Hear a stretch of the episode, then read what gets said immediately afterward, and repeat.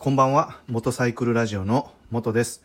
このラジオでは、元教習指導員という経験から得たバイクの楽しみ方や安全運転についてのお話をさせていただいております。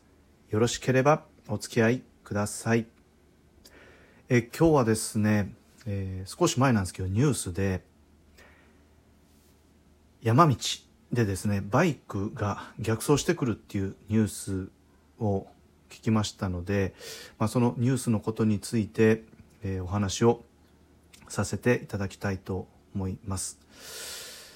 えまあ、少し前のニュースになるんですけど、えー山道でですね、原付バイクが、まあ、その山道をね、えー坂が急なので登りきることができないという理由で、えーまあ、逆走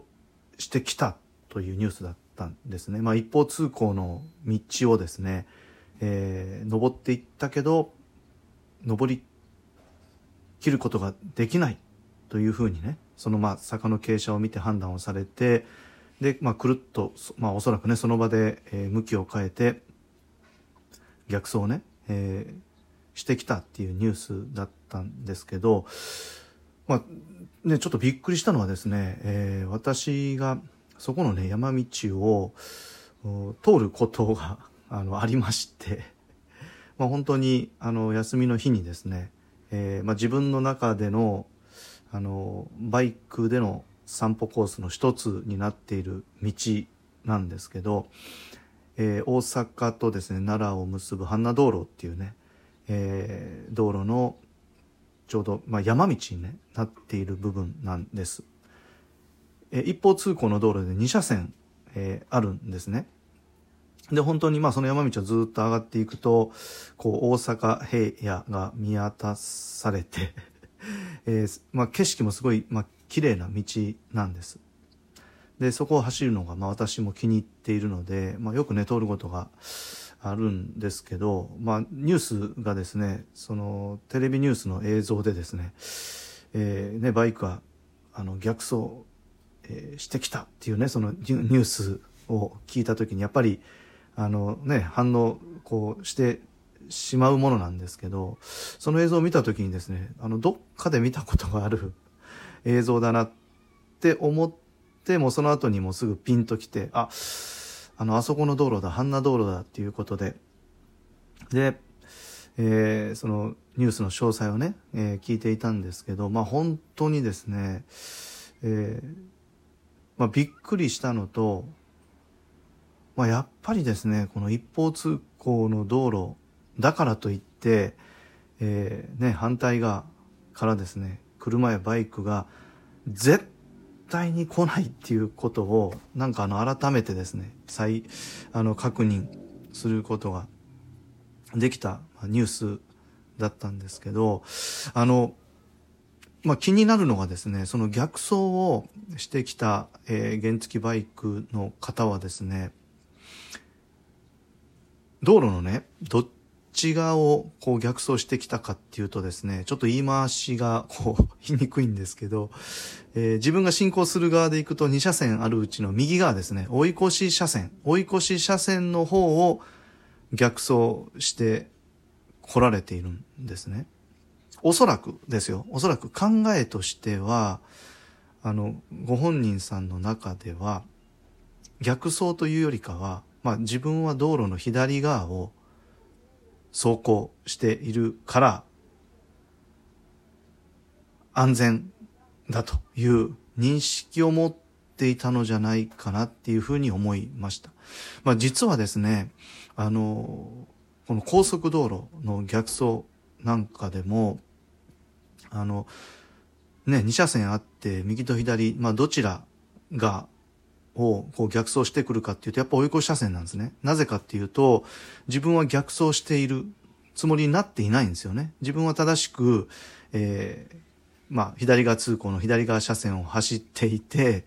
で、対面する車といつもと同じ景色ですれ違っているっていう、まあこういう認識があるみたいなんですね。だから何が言いたいかと言いますと、逆走に遭遇するときっていうのは、まあ2車線あったら、えー右側の追い越し車線を走っている時の方が、えー逆走に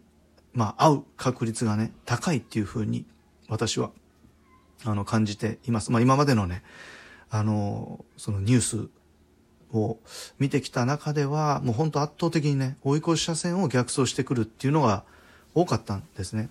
で、今回そのね、山道で、えー、逆走してくる原付バイクの方がですね、その追い越し車線の、えー、もう本当その、は、端っこっていうんですかね、端っこよりをですね、えー、走行してきたっていうのも、まあ何かね、自分は左側走ってるからっていう、そういった認識があったのかなっていうふうに感じました。まあ、なのでね、あの、改めてですね、やっぱりね、気をつけないといけないのは一方通行の道路でも逆走をしてくることがあるっていうのと、で、2車線、えー、道路がね、あった場合っていうのは、追い越し車線ですよね。あの、自分の方側から見て、右側の車線を走行している時の方が、あの、逆走してくる車とかバイクに遭遇しやすいっていうことがあるので、まあ、やっぱり、ね、追い越しを、まあ、しない。しないとか、まあ、追い越しが終わったらですね、えー、左側の車線、